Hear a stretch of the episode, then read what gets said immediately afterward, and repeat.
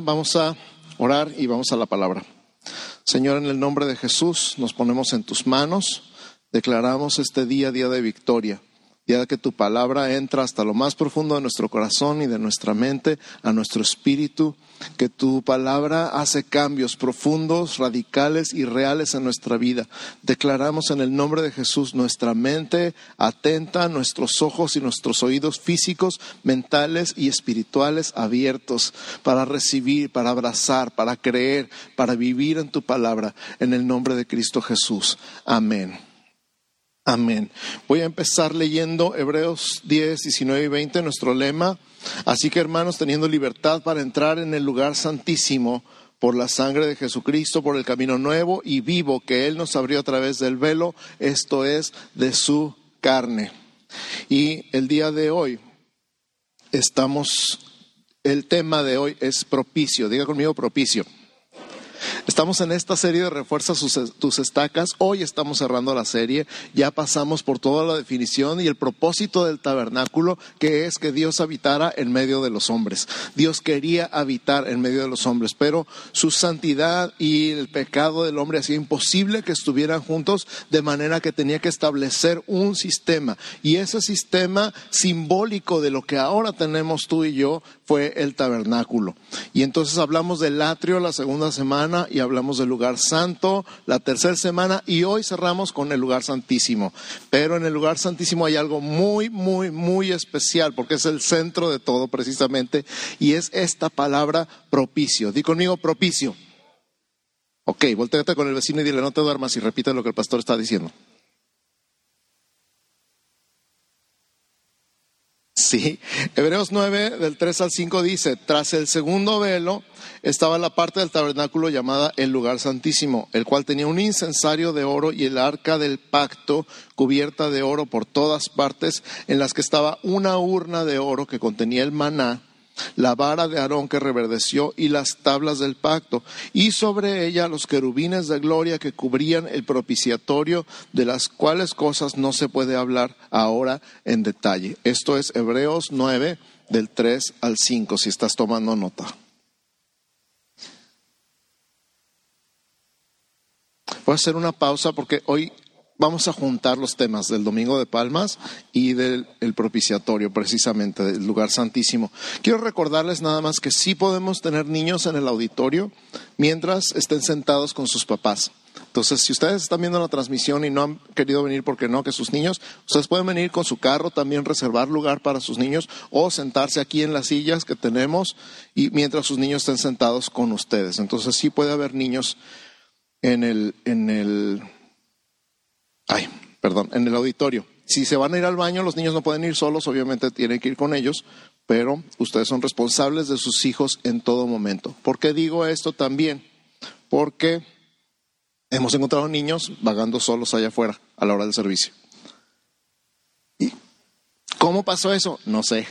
Más bien yo le pregunto a usted, ¿cómo pasó eso? Entonces, la pregunta de siempre, ¿sabe dónde están sus hijos? Y si no sabe, échale una llamada ahorita o salga a buscarlo, porque a lo mejor anda vagando allá por el desierto. Entonces, usted es responsable de sus hijos en todo momento, desde que llegan a la iglesia hasta que se van. Si está aquí en la clase de adolescentes ahorita, pregúntale de qué se trató la clase. Si te ponen los ojos de, ay, yo no sé, es que no estaba en la clase. ¿Ok?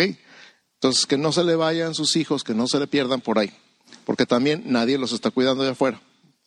¿Ok? Sale, termina el regaño. Thank you.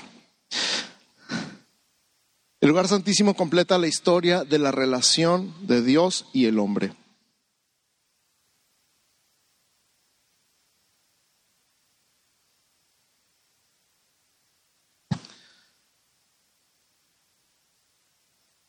Durante el tiempo de la ley no había sacrificio que quitara el pecado de Adán, ni completara la justificación necesaria para que se abriera la puerta de la reconciliación completa con el Dios Santo.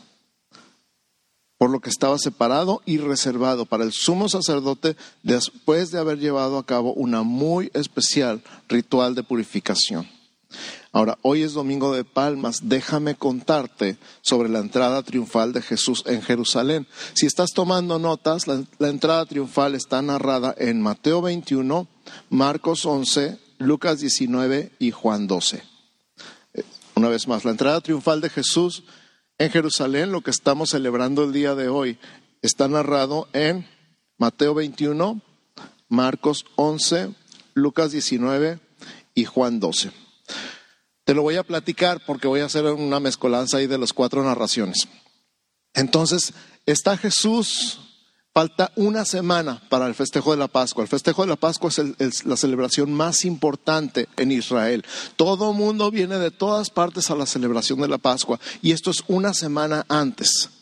Y cuando van llegando a las afueras, están en el Monte de los Olivos. El Monte de los Olivos parece ser un lugar muy importante en la historia de Israel. Lo pueden leer en toda la historia de Israel en el Antiguo Testamento y en el Nuevo Testamento. Tiene un significado muy peculiar el Monte de los Olivos. Y una de las cosas padres del Monte de los Olivos es que se puede ver toda la ciudad desde ahí. Estás enfrente, en un monte enfrente de Sión. Gracias. Está toda la ciudad a la vista y particularmente está el templo y el templo ve, la puerta del templo y el atrio del templo ven hacia el monte de los olivos. Ahí está Jesús llegando a Jerusalén y entonces les dice a los discípulos, vayan y entren a la primera aldea que está aquí antes de, o sea, había que bajar, llegar al valle y subir otra vez. Ahí en el valle hay una aldea y ahí en la aldea hay un burro, una burra amarrada y su, pollino, su burrito. Y este burrito nunca nadie lo ha montado. Agarren al burrito y tráiganmelo. Y si alguien les pregunta qué hacen con el burrito, díganle, el Señor lo necesita y luego lo devolverá. Y entonces ellos van y efectivamente, tal como Jesús dice, al pie de la letra, en la entrada de la aldea había una burra con su bebé, su burrito, y lo desataron y alguien les dijo, ¿qué hacen con el burro? Y entonces ellos le contestaron, el Señor lo necesita y luego lo devolverá. Y entonces dijeron, las personas dijeron, ah, bueno, yo no sé si tú tuvieras un burro, serías tan confiado, ¿verdad? Pero ellos sabían quién era el Señor y sabían que lo necesitaba y sabían que luego lo iba a devolver. Yo creo que el Señor ya les había avisado a ellos también que eso iba a pasar y estaban listos y que se iba a hacer la señal de que soltaran al burrito. El caso es que ponen al burrito eh, en, en la entrada de la ciudad y ponen sus mantos en ese tiempo los mantos eran como las chamarras, los, abrigos. Ponen sus mantos sobre el burrito y, sientan a Jesús encima del burrito y lo llevan camino a la entrada de Jerusalén. Y entonces la gente que vio a Jesús resucitar a Lázaro unos días antes, y estaban súper emocionados porque entraba una persona que había hecho cosas que nunca jamás nadie había hecho. Esta persona que había sanado a los ciegos y limpiado a los leprosos y ahora había resucitado a un muerto y de hecho no era uno nada más, pero el que está narrado ahí recientemente, eh, cerquita de Jerusalén, en Betania, había resucitado a Lázaro, estaba entrando a la ciudad. Y entonces, ¿qué mejor persona para ser el libertador? Acuérdense que estaban bajo el yugo de la opresión del imperio romano, se acababan de ir los griegos y estaban los romanos eh, recientemente en, en la ciudad, en el país. Y entonces la gente se emociona porque hay que hacer a este Jesús nuestro rey. Y empiezan a tender sus mantos. Repito, el manto es como ahora tu saco, tu abrigo, tu chamarra. Lo empiezan a tender en el camino y no les importó que el burrito iba a pasar encima y que a lo mejor se iba a hacer del baño encima de su saco. No era importante para ellos porque la persona que estaba sobre el burrito era la persona más importante que jamás hubieran conocido. Y los que no tenían los, los mantos para ponerlos en el pie del camino, literalmente alfombrándole el camino, usando la alfombra roja, este sentido de va a entrar una persona de mucha importancia en la ciudad. Entonces, básicamente es el concepto de la alfombra roja. Le pusieron alfombra roja a Jesús. Y él está entrando en la ciudad y la gente que no tiene su saco para ponerlo en el camino empezaron a quitar palmas, hojas de palma del camino. Y el clima en Israel es muy parecido al clima en Baja California, porque estamos en el mismo paralelo, estamos a la misma altitud. Entonces e, es muy parecido, es como ver Ensenada, es como ver Mexicali o Tecate o Tijuana. Saben que aquí tenemos muchas palmeras, ¿verdad? Entonces era muy fácil arrancar hojas de palmera y ponerlas en el camino y hacerle una alfombra de palmas. Por eso es domingo de palmas, Por eso se llama así lo que celebramos. Y entonces la gente empieza a gritar. No nada más cualquier persona, dice la Biblia eh, que los muchachos empezaron a gritar, Osana en las alturas, Osana al Hijo de David, bendito el que viene en el nombre del Señor. Y para ser muchacho en Israel tienes que entender que la mayoría de edad se cumple a los 13 años. O sea, un hombre de 13 años ya se puede casar, ya puede ir a la guerra, ya puede votar en las elecciones. A los 13 años es la mayoría de edad. Por lo tanto, un muchacho es una persona menor de 13 años, un menor de edad en Israel. Los muchachos fueron los que empezaron a gritar, Osana, Osana al Hijo de David, bendito el que viene en el nombre del Señor. Uno de los evangelios dice que los fariseos se enfurecieron y le dijeron a Jesús, ¿oyes lo que estos dicen? Y Jesús les contesta, sí, ¿nunca leyeron? De la boca de los niños y de los que maman, perfeccionaste la alabanza. En otro de los evangelios dice que cuando le dicen, cállalos, cállalos, mira lo que están diciendo. Y Jesús les contesta, les digo que si estos callaran, las piedras clamarían. esa entrada no se iba a dejar pasar. Y Jesús le reveló una vez más a los niños quién era Jesús. Y a veces tú y yo decimos, no, no, estás muy chiquito para entender. No, los niños entienden mucho mejor que muchos adultos la palabra de Dios. Nosotros somos los complicados, ellos lo toman así como va. Y ellos entendieron quién era Jesús. Ese mismo día, cuando llegó, fue cuando sacó a todos los mercaderes del templo, que hizo un azote y, volcó las mesas. Y fíjate, volcó las mesas, no golpeó personas. Hay algunas personas que piensan que nosotros deberíamos golpear unos cuantos en la iglesia para que entiendan, pero no. Nada más volcó las mesas, no volcó a las personas. Eso es importante porque él ama a las personas, aunque aborrezca lo que hacen. Pero él dijo, escrito está, mi casa será llamada casa de oración y ustedes la han hecho cueva de ladrones. Porque era todo un abuso lo que pasaba ahí en el templo. Ahora, no era dentro del templo precisamente, ni siquiera en el atrio del templo. En las afueras había una parte que se llamaba el atrio de los gentiles. Era lo más que se podía acercar una persona que no era israelita. Y ahí se habían convertido en casa de cambio, en venta de animales para los sacrificios. Y cuando llegaban ahí examinaban a su corderito que traían y decían, no, este no sirve, tienes que comprar otro. No más para que se lo compraran a ellos, porque no había otro lugar cerca donde comprar un cordero. Y, y, dice la ley que si una persona venía de muy lejos podía vender su animal y traer el dinero al templo. Y, en el templo empezaron con ese rollo de, no, tu moneda no sirve, tienes que cambiarla. Aquí tenemos una casa de cambio enfrente y te tomamos el dólar a 30. Entonces te vendemos el dólar a 30 y nomás aceptamos dólares aquí. Entonces tú sabrás, un abuso completo. Y Jesús estaba indignado, enfurecido, porque la gente que se suponía que se iba a acercar a Dios se lo estaban impidiendo con un montón de tonterías y un montón de abusos. Entonces fíjate, al mismo tiempo los niños reconocieron a Jesús. Y los adultos habían hecho un sistema que hacía imposible acercarse a Dios. Y Jesús estaba enfurecido. Y Jesús dijo, no los voy a callar porque si ellos se callan, las piedras van a empezar a clamar.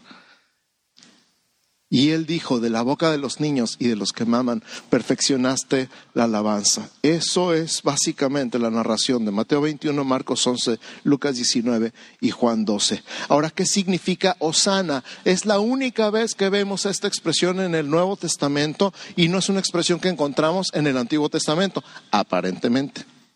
La palabra Osana está escrita en griego, obviamente, en el Nuevo Testamento, pero es una palabra aramea. Y es una palabra compuesta de dos palabras. La primera palabra es ya sé. Y conmigo ya sé. Así como cuando te dicen qué calor y tú dices, ah, ya sé. Ya sé significa salva. Salva, libera. Sálvanos, libéranos. A ver, di conmigo, sálvanos. Libéranos. Ahora imagínate a todos los muchachitos menores de 13 años gritándole a Jesús, sálvanos. Ahora, si siendo sinceros, si llegara alguien aquí a la iglesia, por más conocido que fuera, y sus hijos empezaran a gritarle, sálvanos, ¿ustedes qué pensarían? A lo mejor lo mismo que los fariseos. Mira, este loco, ¿quién es? Oye, ¿por qué le dices así a este señor? Era lo que pensaban los fariseos. Sálvanos, libéranos. Y el na, el yasa y el na. El na significa ahora. Significa oramos, significa por favor. Entonces di conmigo, Yasa, na. Yasa, na. Yasa, na significa sálvanos por favor. Sálvanos, por favor. Otra expresión, el, autor de la concordancia, Strong, que se metió en el lenguaje y en el léxico y en los usos y costumbres del tiempo, dice que se podría traducir correctamente Yasana como sé propicio a nosotros. Escucha, sé propicio a nosotros. Estaba entrando el rey de reyes y señor de señores en su ciudad. Iba camino a su templo que él diseñó. Y los muchachos le estaban diciendo, sé propicio a nosotros. Sálvanos ahora. ¿Dónde encontramos esa frase? Sálvanos ahora. En Salmo 118, versos 25 y 26. Salmo 118, 25 y 26 dice, Oh Jehová, sálvanos ahora, te ruego. Te ruego, oh Jehová, que nos hagas prosperar ahora. Bendito el que viene en el nombre de Jehová. Desde la casa de Jehová os bendecimos. Repito, Salmo 118, versos 25 y 26, si estás tomando nota. Ahora, lo que me impresionó cuando estaba estudiando este pasaje es que precisamente hoy nos tocaba estudiar el lugar santísimo, cerrando esta serie de refuerza tus estacas. Acuérdate que las estacas simbolizan entonces el fundamento. Estás bien anclado en la palabra, estás bien anclado en tu fe y si están bien puestas tus estacas, nada te va a mover. Y es muy importante que nada te mueva, sobre todo en estos tiempos, ¿verdad? En tiempos de pandemia es muy importante que nada te mueva de tu fe, que estés bien anclado, bien aferrado, bien amarrado, porque vienen muchos vientos, muchas tormentas, muchos torbellinos contra nuestra vida y si no estamos bien anclados nos van a mover y si nos pueden mover nos pueden tirar. Y algunos de los que ya no están aquí el día de hoy no están aquí porque sus estacas no estuvieron lo suficientemente fuertes y se movieron y se derribaron. No quiere decir que sea el fin de su vida, siempre se puede reedificar. Pero tú sí estás aquí, así que te decimos una vez más, refuerza tus estacas. Ánclate en tu fe. Entiende bien, comprende bien, amárrate bien en lo que estás escuchando, en lo que estás aprendiendo, en lo que es la palabra de Dios para tu vida. Y en este cierre estamos entendiendo, esto lo estoy entendiendo apenas este año, esta Semana Santa, esto que estamos comenzando el día de hoy. Osana significa ser propicio. Osana significa ser propicio. Y entonces entendemos que la tapa del arca se llama propiciatorio. Y propiciatorio significa, entre muchas otras cosas, silla de misericordia. Asiento de misericordia. Entonces fácilmente puedo visualizarme a mí mismo dentro del lugar santísimo ya no por la sangre de un macho cabrío, de un cordero, sino por la sangre de Jesús, delante del propiciatorio, del asiento de misericordia, del trono de la gracia simbolizado en esa arca, y decir, sé propicio. Es más, decir gracias porque eres propicio, porque ya eres propicio, ya fuiste propicio. ¿Te acuerdas de la parábola del fariseo y el publicano? Que, el, fariseo decía, te doy gracias porque no soy como los demás, ni siquiera como este publicano. Ayuno dos veces a la semana, doy diezmo de todo. Él mismo se estaba alabando delante de Dios. Y el publicano, que era un cobrador de impuestos, la gente más odiada en Israel en ese tiempo, porque eran judíos y trabajaban para los romanos, cobrando impuestos. Los odiaban, era la gente más despreciable en ese tiempo. Él no levantaba la vista, así, viendo hacia abajo, decía, Dios se propició a mí, pecador. Y Jesús dice, les aseguro que el publicano se fue a su casa justificado antes que el fariseo. Y así es como nos acercamos tú y yo. Dios se propició a mí. Y Dios ha sido y es y será propicio a ti. Dios no está en tu contra, Dios está a tu favor. Dios no está en tu contra, Dios está a tu favor. Dios no está peleado contigo, Él ya hizo todo lo que tenía que hacer para estar a tu favor. No hay nada que le estorbe. Y eso es lo que hemos estado aprendiendo. ¿Te acuerdas de la fuente de bronce? ¿Te acuerdas del altar del sacrificio? ¿Te acuerdas del altar del incienso y de la lámpara, el candelero y de la mesa de los panes? Que Jesús es nuestro pan de vida, que Jesús es la luz del mundo y que Jesús es nuestra oración y nuestra adoración. Él ya hizo todo. Y que el velo es de azul, de púrpura y de carmesí, porque Él es 100% Dios y 100% hombre. Y Él es el camino y la verdad y la vida. Y nadie llega al Padre si no es por Él. Entonces el lugar santísimo estaba separado del lugar santo por el velo. Pero Él es el velo. Solamente se podía entrar al lugar santísimo una vez en el año. Y eso era con la sangre y solamente el sumo sacerdote. Levítico 16, 2 y luego 17. Levítico 16, 2 dice, y Jehová dijo a Moisés, di a Aarón, tu hermano, que no en todo tiempo entre en el santuario detrás del velo, delante del propiciatorio que está sobre el arca para que no muera. Y luego más adelante dice, porque yo apareceré en la nube sobre el propiciatorio. Ningún hombre estará en el tabernáculo de reunión cuando él entre a hacer la expiación en el santuario hasta que él salga y haya hecho la expiación por sí, por su casa y por toda la congregación de Israel. Hechos 26, 31 al 34. Éxodo, perdón, Éxodo 26, 31 al 34. También harás un velo de azul, púrpura de carmesí y lino torcido. Será hecho de obra primorosa, con querubines, y lo pondrás sobre cuatro columnas de madera. Acuérdate que la madera simboliza la humanidad de Jesús, cubiertas de oro, su divinidad sus capiteles de oro sobre basas de plata. Acuérdate que la plata simboliza nuestra redención. Y pondrás el velo debajo de los corchetes y meterás ahí el velo adentro, el arca del testimonio, y aquel velo hará separación entre el lugar santo y el santísimo. Pondrás el propiciatorio sobre el arca del testimonio en el lugar santísimo. Entonces, adentro del arca estaba el testimonio, encima del arca estaba el propiciatorio. ¿Dónde estaba el propiciatorio? Encima del arca. Es importante, el propiciatorio está encima del arca. Esto es clave. Entonces el velo era primoroso, eran con los colores que ya aprendimos, azul, púrpura y carmesí, simbolizando la humanidad y divinidad de Jesús. Y el camino, el único camino hacia el lugar santísimo. Pero había que conseguir gracia, perdón de pecados. Por eso eran los sacrificios constantes aún los pecados inconscientes. Imagínate la impresión cuando Jesús murió en la cruz. Esto está así como...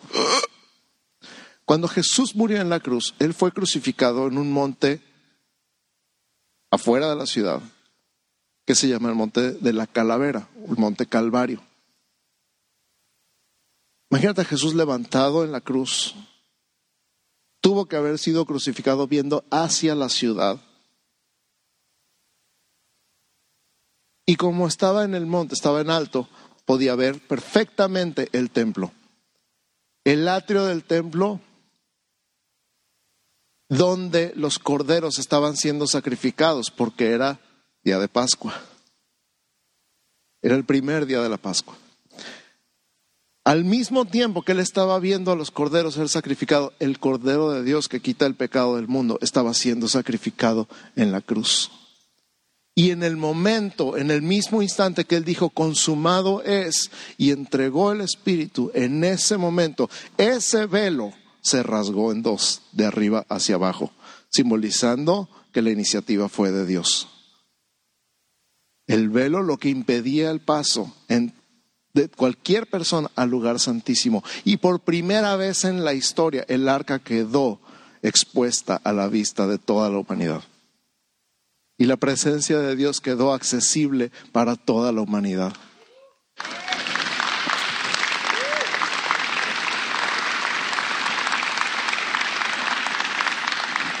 No necesita ser israelita de la tribu de Leví, de la descendencia de Aarón, y ser escogido sumo sacerdote para entrar una vez al año con sangre ajena. Jesús, con su propia sangre, abrió el camino a la presencia de Dios. Y tú y yo tenemos el libre acceso. Entonces, ¿qué había una vez más en el arca? Una caja de madera, de acacia, cubierta de oro por dentro y por fuera, simbolizando una vez más la humanidad y la divinidad de Jesús. No había luz en el lugar santísimo, la luz era la gloria de Dios, dice ahí, la gloria de Dios iluminaba el lugar santísimo. Imagínate el arca brillando, sin ninguna luz que la reflejara. La gloria de Dios sobre el propiciatorio, precisamente el propiciatorio, la cubierta. Y es en el propiciatorio donde se esparcía la sangre del sacrificio. Es en el lugar donde la presencia de Dios se manifestaba. Él le decía, en Éxodo 25, 22, si estás apuntando Éxodo 25, 22, dice, de ahí me declararé a ti, le estaba hablando Dios a Moisés, de ahí me declararé a ti. Y hablaré contigo de sobre el propiciatorio, de entre los dos querubines que están sobre el arca del testimonio, todo lo que yo te mandare para los hijos de Israel. Entonces, está el arca, está la tapa del arca que se llama propiciatorio, el asiento de misericordia, la medida justa también significa eso. Y unos querubines de oro. Y en medio de los querubines la presencia de Dios manifiesta. Y de ahí le hablaba Dios a Moisés. No desde el lugar de la ley, sino desde el lugar de la misericordia. La misericordia estaba por encima de la ley. Wow, ¿no? Propiciatorio quiere decir medida justa, la tapa que cubría la caja donde estaban guardados. Tres cosas. Lo leímos en hebreo, ¿se acuerdan? La vara de Aarón que reverdeció, el maná y las tablas de la ley. La vara de Aarón que reverdeció, el maná y las tablas de la ley. Ahora, si leyeron con nosotros la Biblia en un año, ya terminamos el Pentateuco y ya sabemos qué onda con la vara, qué onda con el maná y qué onda con las tablas. Pero si no lo leíste y no tienes idea de qué estamos hablando, te lo voy a contar muy rápidamente. La vara de Aarón que reverdeció fue un episodio en, los tiempos de Israel en el desierto, donde se quejaron todos los ancianos, bueno, los, los principales de cada tribu y dijeron, ¿por qué Aarón tiene que ser el sacerdote? Me recuerda a algunos. ¿Y por qué fulano tiene que ser el líder? ¿Por qué, ¿Por qué él y no yo? ¿Qué tiene él que no tenga yo? ¿Nunca has oído nada así? Ay, sí, ay, sí, nomás porque ser hermano de Moisés lo pusieron de sacerdote. Y entonces Dios les dice, a ver, vamos a hacer una prueba. Vamos a dejar, todo el mundo va a dejar sus varas, su, su bastón, su bordón, lo va a dejar enfrente del arca y al día siguiente yo les voy a decir quién. Y entonces ya me imagino ir grabándole su nombre cada uno a su bastón para que no fuera confundido en que si era el mío que no era el mío. Doce bastones, uno por cada tribu. Y la vara de Aarón, su, su bastón. Al día siguiente, un día, ¿ok? A lo mejor menos de 24 horas, a lo mejor 12 horas. Al día siguiente corre todo el mundo a ver sus varas y encuentran sus varas igual de secas que siempre. Y la vara de Aarón había reverdecido, había echado ramas, había echado hojas y había echado flores. En una noche, de la noche a la mañana. Y me imagino que ni Aarón se la creía.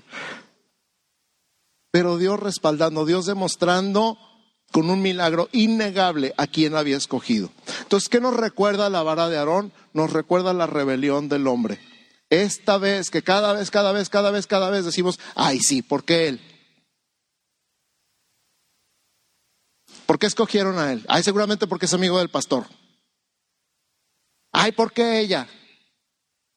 Cada vez que retamos la autoridad está simbolizada en la vara de Aarón que reverdeció. Y ahí estaba como recordatorio adentro del arca. Ahora, el maná, ¿se acuerdan del maná? Cuando los hijos de Israel dijeron, tenemos hambre, ¿qué vamos a comer? Danos pan para todos, tres millones de personas. Y Moisés decía, pues ¿de dónde vamos a sacar pan? Y le dice, tú tranquilo, diles que en la mañana van a recoger pan todos. Y entonces en la mañana había un rocío sobre la tierra y cuando se secó el rocío en el desierto había una cosa blanca que nadie sabía qué era y le empezaron a, recoger y olía rico y decían, ¿qué es esto? Y Moisés les dice, es el pan que Dios les da de comer. Por eso, por eso se llama maná, porque maná significa ¿qué es esto? Y entonces les dice, no recojan más que para hoy, porque Dios cada día les va a dar el maná. Siempre hay alguien que no hace caso de las instrucciones, siempre, siempre, siempre dice, ay no, ¿qué tal si mañana Dios no provee? Y entonces mete maná para hoy y para mañana. Y al día siguiente estaba apestoso y agusanado. Les dijo, Moisés, se los dije, no guarden nada, confíen en Dios para mañana. Una gran lección para ti y para mí hasta la fecha. Dios siempre da el maná. El caso es que el maná simboliza la demanda del hombre contra Dios, este reto de, a ver, ¿qué me vas a dar? O dame, ¿por qué no me das? ¿Por qué no me quieres dar? Súpleme, cámbiame, arréglame, cambia a mi esposa. ¿Por qué no haces lo que te digo, Dios? Todo eso está simbolizado en el maná. Y el maná estaba dentro del arca. Y luego las tablas de la ley. Las tablas de la ley eh, con los diez mandamientos o los 613, no sé. Pero vamos con los puros diez. ¿Quién ha podido guardar los diez mandamientos toda su vida sin regarla ni una vez? Qué bueno que nadie levantó la mano porque tendría que decir mentiroso. Todos sabemos que la ley es imposible de guardar y ese es el propósito de la ley. Si no conociéramos la ley, no estaríamos conscientes o no podríamos reconocer que somos pecadores. La ley es la vajilla de porcelana china en las manos de alguien con dedos de mantequilla. No la puedes guardar. Siempre rompes los platos. ¿Sí o no? Aunque tengas cara de que no rompes ni un plato, siempre rompes la vajilla. Siempre rompemos la vajilla. Y la ley estaba en el arca. Entonces, ¿tú crees que a la gente le gustaba recordar lo que había dentro del arca? Un recordatorio de su rebelión, un recordatorio de sus demandas contra Dios y un recordatorio de que no podían vivir en santidad. Por eso es tan bello, tan hermoso, tan precioso y tan maravilloso que el asiento de misericordia estuviera por encima del arca. Que cubriera el, arca, que tapara lo que había dentro del arca, ¿entiendes? No se veía lo que estaba dentro por lo que estaba encima. No se veía lo que estaba adentro por lo que estaba encima. No se veía lo que estaba adentro por lo que estaba encima. Tu rebelión, tus demandas, tu imposibilidad de cumplir la ley no se ven delante de Dios porque hay algo que la cubre encima. Y eso se llama propiciatorio. Dios se propicio. Y él dice, ya, hecho. Consumado es.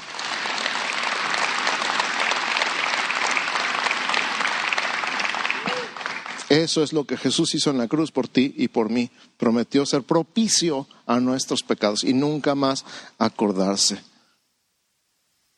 Eso está.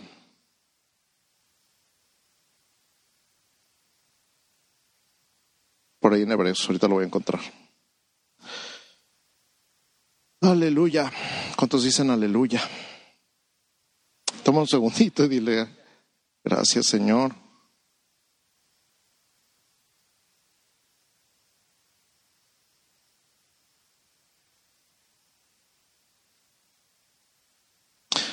Había dicho hace rato que solamente el sumo sacerdote, solamente una vez al año y solamente con sangre podía entrar al lugar santísimo. Tenía que haber una expiación.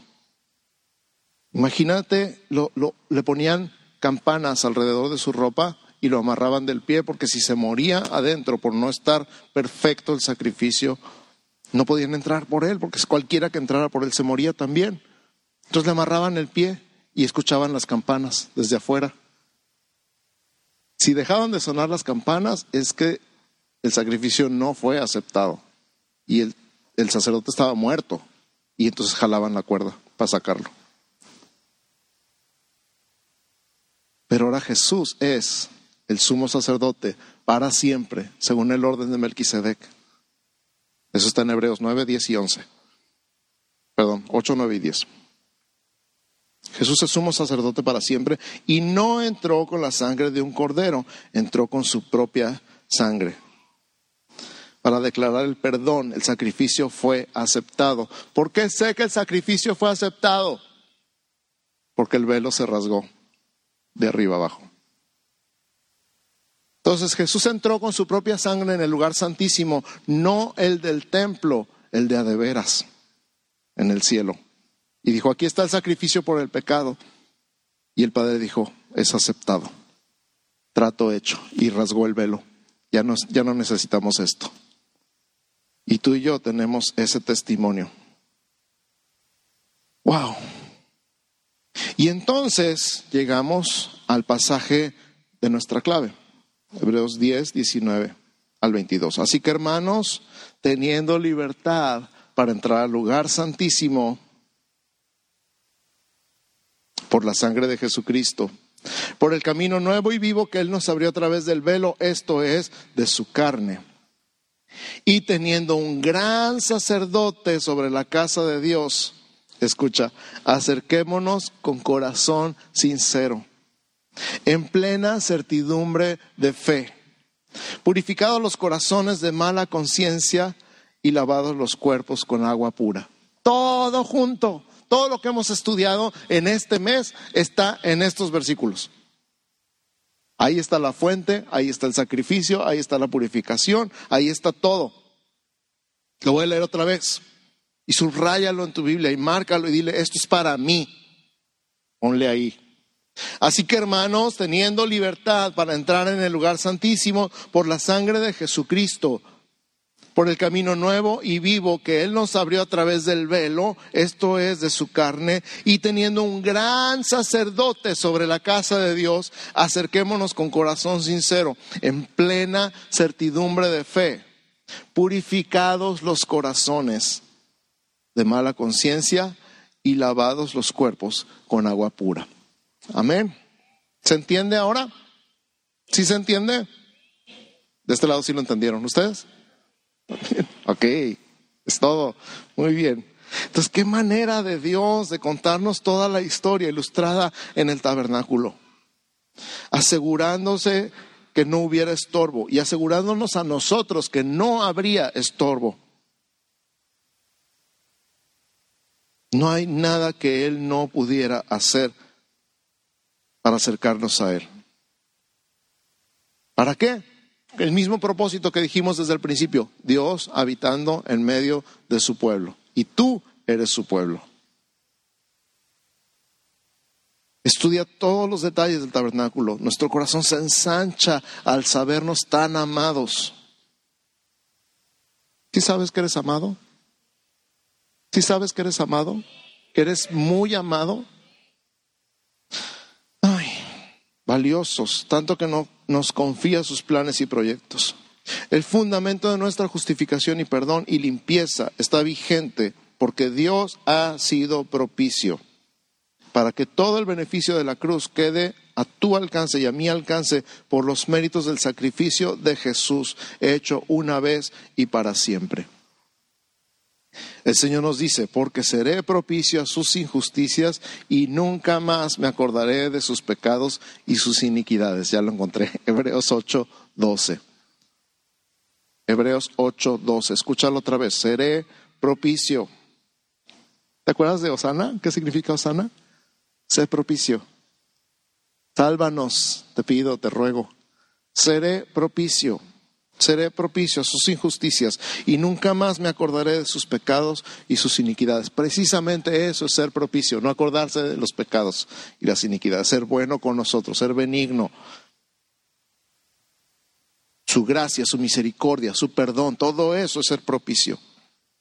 Iglesia, acepta la invitación hoy de entrar al lugar santísimo, un lugar de intimidad, donde solo los hijos tienen permiso de entrar donde no solo está Dios en su trono, está tu Padre, tu Padre que te anhela, tu Padre que pagó el precio más alto para poder estar contigo.